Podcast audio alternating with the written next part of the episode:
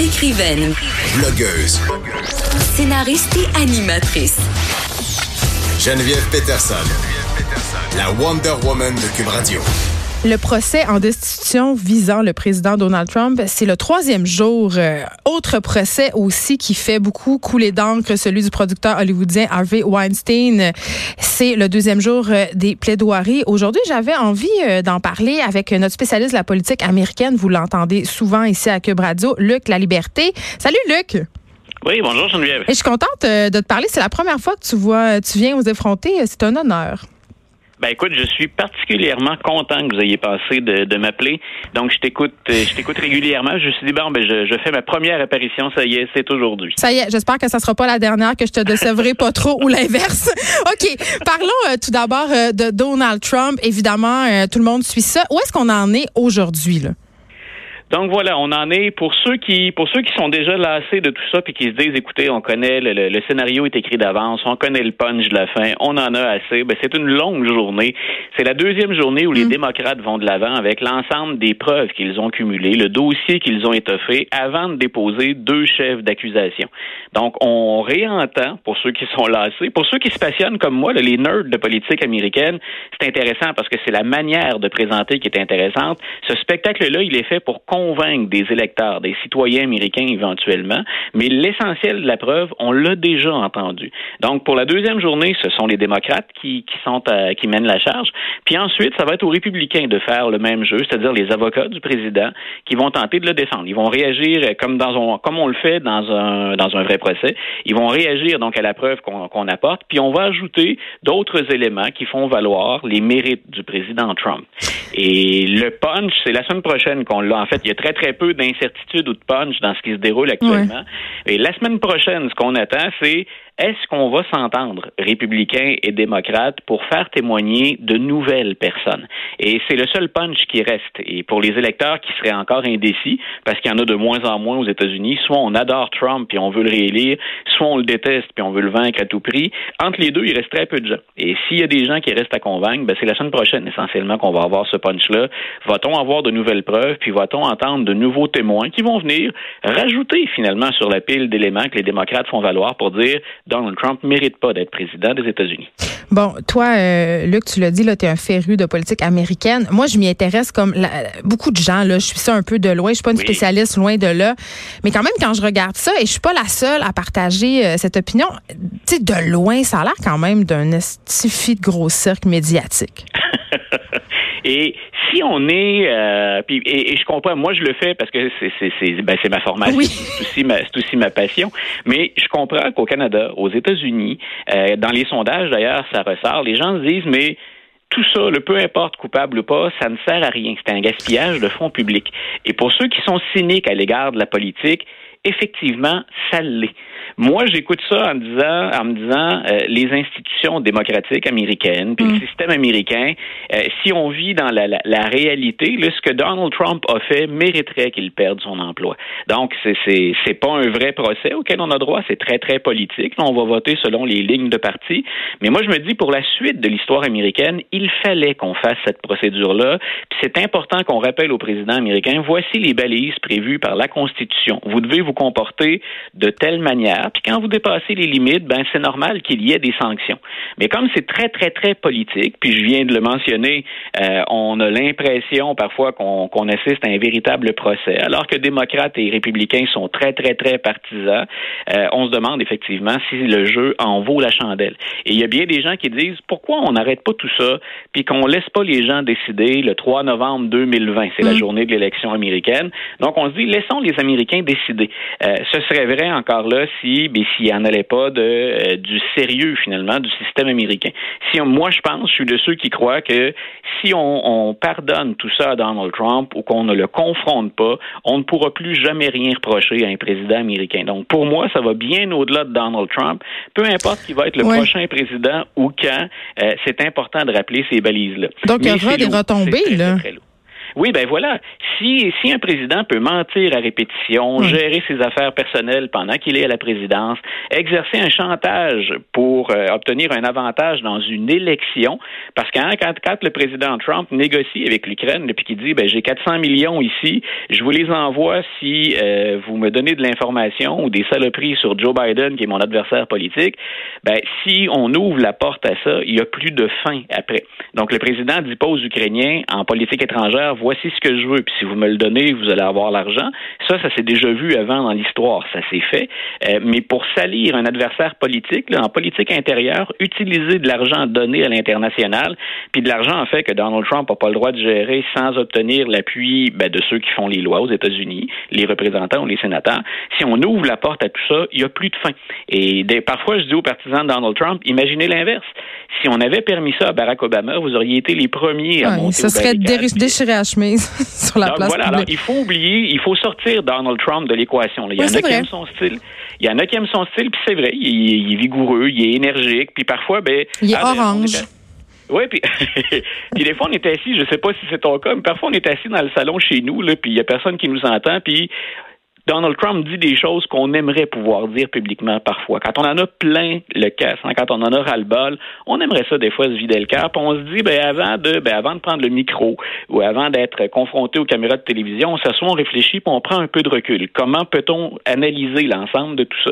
Mais les gens aiment bien que Donald Trump semble livrer le fond de sa pensée. Le problème, c'est qu'on peut pas gérer les États-Unis nécessairement de cette manière-là. Puis, eh, ben c'est qu'il fait pas juste parler. Il pose certains gestes. Puis dans bien des cas, ils sont illégaux les tribunaux se sont prononcés. Donc, effectivement, il y a des retombées à long terme. Puis c'est pour ça ben, qu'il faut subir ce procès-là comme téléspectateur, comme analyste ou comme commentateur. Mais pour être bien franc avec toi, il y a des journées où, personnellement, j'en ai également assez en disant on le connaît, le punch. Puis qui s'est pas encore décidé sur je vais voter Trump ou je vais voter démocrate aux prochaines hmm. élections? Parlons maintenant euh, du procès euh, d'Harvey Weinstein, le célèbre producteur maintenant déchu. Euh, là, c'est le deuxième jour des plaidoiries. Et là, je le voyais rentrer, tu sais, la semaine passée, quand son procès s'est ouvert, il y avait une marchette, là, il marchait tout croche. il se faisait soutenir par des gens de son entourage pour faire son... Tu sais, il a l'air d'un vieux monsieur souffrant, là. Tout à fait. Puis c'est pas l'image qui dégageait au moment des premières, des premières allégations, des premières rumeurs, puis au moment où on a déclenché cette vague-là qui est devenue mondiale finalement du, du, du, hashtag MeToo, cette vague de dénonciation. Mais tu vois, là aussi, je suis ça avec un grand intérêt, puis j'essaie toujours de départager ben, qu'est-ce qu'on va en retenir, quelle est l'analyse qu'on peut en faire, puis ce que je peux avoir comme réaction comme homme ou comme père de famille? Hmm. Euh, j'ai une blonde, j'ai deux filles. Euh, c'est certain que ce qui sort euh, pendant un procès ou ce qui a sorti comme allégation avant, qui ne voudrait pas éviter ça à son entourage? Quand j'entre dans une classe, j'ai des jeunes hommes et des jeunes femmes devant moi. Euh, j'espère toujours qu'ils ont tiré des leçons de ça. Puis je pense que oui, parce qu'on les a mieux préparés que la génération d'Harvey Weinstein à certains comportements ou au rapport homme-femme. Mais au-delà de ça, ce qui va m'intéresser beaucoup dans le procès, c'est où va-t-on fixer finalement les éléments de, de la ligne de, de, de l'état de droit, si tu veux? Donc, euh, peu importe ce qui circule jusqu'à maintenant sur M. Weinstein, il n'est coupable de rien. Et moi, dans tout ce qu'il y a autour du hashtag MeToo, puis dans tout ce qu'on reproche au comportement d'une génération en particulier, mais peut-être des hommes de certains milieux en général, ce qui m'intéresse, c'est ben, jusqu'où les gens paient pour des rumeurs, des allégations, et quand est-ce qu'on va euh, quand est-ce qu'on va mettre une limite à ça puis qu'on va les reconnaître réellement coupables?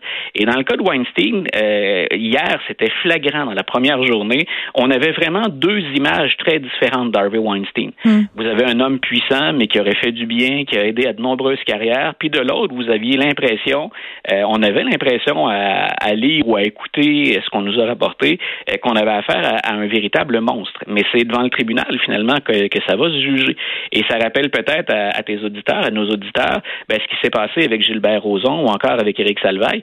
Donc, on paie le prix d'allégations, de rumeurs, de récits mais il y a une limite aussi qui est l'état de droit. Quand on se présente devant le tribunal, qu'est-ce qu'on arrive à prouver ou pas? Et je pense qu'on est à un point de bascule très, très important. Ça vaut pour les États-Unis, ça vaut pour Weinstein, mais ça vaut dans le monde occidental, dans, ce que je peux lire. C'est toute une réflexion d'ensemble qu'il faut faire puis qu'il faudra poursuivre après. Ben, euh, oui, je trouve ça intéressant ce que tu dis, puis en même temps, il y, a, des choses dans ce que tu dis qui me dérangent un peu, là, que je dois être parfaitement honnête. Là. Euh, c'est pas toi en particulier, c'est un discours qu'on entend entend souvent, c'est-à-dire euh, ces hommes-là, ils sont présumés innocents jusqu'à preuve du contraire. Et ça, je suis bien, bien d'accord. Sauf qu'à un moment donné, bon, euh, je, je, suis vraiment contente que tu soulèves le cas Roson ici, le cas Eric Salval, parce que tout comme eux, pour euh, Harvey Weinstein, évidemment, les gens autour savaient. C'est un secret de polichinelle. Personne ne disait rien parce que c'était pas sur la place publique. Mais tu sais, à un moment donné, la présomption d'innocence, je suis bien d'accord. Mais quand les témoignages s'accumulent, quand il y a plus de vraiment beaucoup de victimes qui sortent pour dire écoutez c'est ça qui se passait puis qu'on découvre en quelque sorte comme c'est le cas euh, dans le cas de M. Weinstein un, espèce de modus operandi d'agression. Tu sais à un moment donné je on est en train un peu aussi au Québec de revoir la façon dont on traite les victimes d'agressions sexuelles au niveau judiciaire. Je pense qu'on a toute une réflexion à faire parce que ces gars-là parfois et malheureusement s'en sauvent ou voient leur peine amoindrie parce que justement ben le droit euh, laisse tomber les victimes mais ben voilà, quand, quand, je te dis que c'est important de prendre un peu de recul puis d'avoir une perspective, c'est ça. Je te disais, j'essaie d'imaginer à la place des victimes, j'imagine mes filles ou j'imagine ma blonde, et spontanément, je monte aux barricades. Mais ensuite, je me dis, comment notre système va-t-il s'ajuster à ça? Et quand je parle de point de bascule, c'est que j'ai la même réflexion que la tienne. Euh, quand, quand ça se cumule, et surtout quand ça fait des années, et ça, c'est particulièrement pénible, qui a des souvenirs de quelque chose qui s'est déroulé précis, là, quelque chose qui se sont déroulés il y a 15 ans ou 20 ans, on appelle ça les, les délais de prescription. Ouais. Euh, quand, quand, le, quand ça semble systématique puis que tout se rejoint, euh, que le crime soit récent ou, ou qu'il ait eu lieu des années auparavant, effectivement, comment reçoit-on ces plaintes-là? Comment vient-on en aide aux femmes qui souhaitent dénoncer? Et est-ce que notre système de justice est prêt à ça? Et, et c'est, c'est, le bout qui, objectivement, me fascine. Mais c'est parce que j'arrive à surmonter, quand j'analyse ça, mon, mon, dégoût premier. Quand on, a, quand on nous a raconté les, les, premiers récits de Weinstein, ou quand on entendait euh, Annabelle Sierra témoigner, celle qui joue dans Les Sopranos, écoute, tu, tu peux pas faire autrement qu'être en colère, être profondément indigné, puis vouloir une justice immédiate. Mais je me demande justement comment les différents tribunaux, les différents systèmes vont s'adapter éventuellement à ça. Mais il y a des lacunes. Moi, je continue de penser qu'il y a des gens qui s'en sortent bien, puis je veux pas nommer de nom parce qu'il y a des causes qui sont actuellement encore en cours, mais je trouve qu'il y a des gens qui s'en tirent beaucoup trop facilement, alors que tout comme toi, je trouve qu'il y a un modus operandi puis des témoignages qui se regroupent. On peut pas organiser un complot contre un individu en reproduisant autant de détails similaires. Ça me semble terriblement gros. Puis il y a des victimes qui se sont jamais parlé de leur vie et qui se connaissent pas. Euh, mais aussi, euh, ce qui est soulevé et ce qui me fait vraiment dresser le poil ses bras, c'est l'argument de l'époque. Tu sais, à un moment donné aussi, devant un tribunal, qu'est-ce qui est une agression, qu'est-ce qui en est pas une et qu'est-ce qui était tolérable à l'époque? Je veux dire, un, homme euh, qui passe, qui a passé, je sais pas moi, dans les années 70, l'essentiel de sa carrière à harceler des assistantes, à les menacer. il les a peut-être pas agressés physiquement, mais comment on traite ça devant les tribunaux, ça aussi, c'est très, très compliqué. Là. Tout à fait. Puis il y a tout ce qui relève également. C'est un autre dossier qui me fascine parce que ça, ça peut nous rejoindre tous et toutes dans nos milieux de travail. À partir du moment où une personne est en situation de pouvoir, elle doit être consciente de ce pouvoir-là. Ben euh, et, et, moi, c'est une des, des, des, choses. On prépare les gens différemment maintenant, ceux qui suivent des cours de, de, de gestion, entre autres. Mais il y, y, a, une forme de distance ou à tout le moins de conscientisation qui est faite sur j'ai un pouvoir. Et ce pouvoir-là, ben, il me permet un certain nombre de choses. Euh, il y a une responsabilité qui vient également avec ce pouvoir-là. Dans le cas de Weinstein, c'est flagrant. Vous aviez un des producteurs d'Hollywood de, les plus influents, puis influents pas qu'aux États-Unis, là, sur la planète. À l'évidence, ce gars-là sait très bien qu'il peut manipuler comme il le souhaite. Et combien de récits de jeunes actrices ont dit, ben, ben le casting couch, là, on en parle ben, Voilà, c'est ça.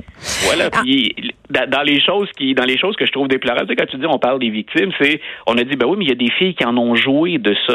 Euh, Avait-elle vraiment le choix? Oui, c'est ça. C'est que le système est fait comme ça. Bien sûr, à un moment, tu es libre d'embarquer ou pas, mais si tu veux faire une carrière et que cette carrière-là passe par Weinstein, tu te comportes comment. Donc, les, angles de réflexion, ils sont multiples et moi, ce, procès-là m'intéresse tout particulièrement. Là, tu parlais d'influence, puis on va terminer là-dessus, euh, Luc La Liberté. Bon, euh, tu faisais état de la, grande influence euh, de Weinstein. Et là, il connaissait beaucoup de gens connus, des politiciens, des gens excessivement puissants. Et là, dans les prochains jours, on pourrait apprendre des choses laides, là Il y a, il y a deux procès qui, que, que, je suis en parallèle pour, pour ça, ou deux histoires que je suis en parallèle pour ça. Jeffrey, euh, Jeffrey Epstein, qui jusqu'à preuve du contraire se serait suicidé en, en, prison, et, et M. Weinstein. Euh, dans les deux cas, moi, ce sont des gens qui ont frayé avec des ben, gens Bill qui Clinton, ont énormément de pouvoir, puis avec des gens connus. Et, et, on va sortir des noms autour de ça. Tu vois, quand je parlais de M. Weinstein, puis je, mets, je, je, je, vais abréger, mais euh, ça rejoint Weinstein, le procès en destitution du président Trump.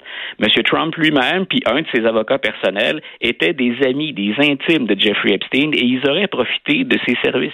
Donc, tous ces gens-là se tiennent, puis tous ces gens-là œuvrent ou pataugent dans les mêmes eaux qui sont boueuses.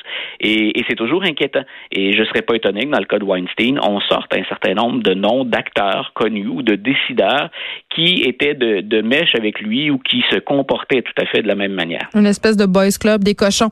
Luc La Liberté, merci beaucoup, spécialiste de la politique américaine. J'espère que tu vas revenir, euh, en tout cas, tu vas suivre ça, ce procès-là, et la semaine prochaine, j'espère que tu vas venir nous en reparler. Merci beaucoup. Avec grand plaisir. Une bonne fin de journée, Geneviève. Toi aussi. De 13 à 15, les effrontés.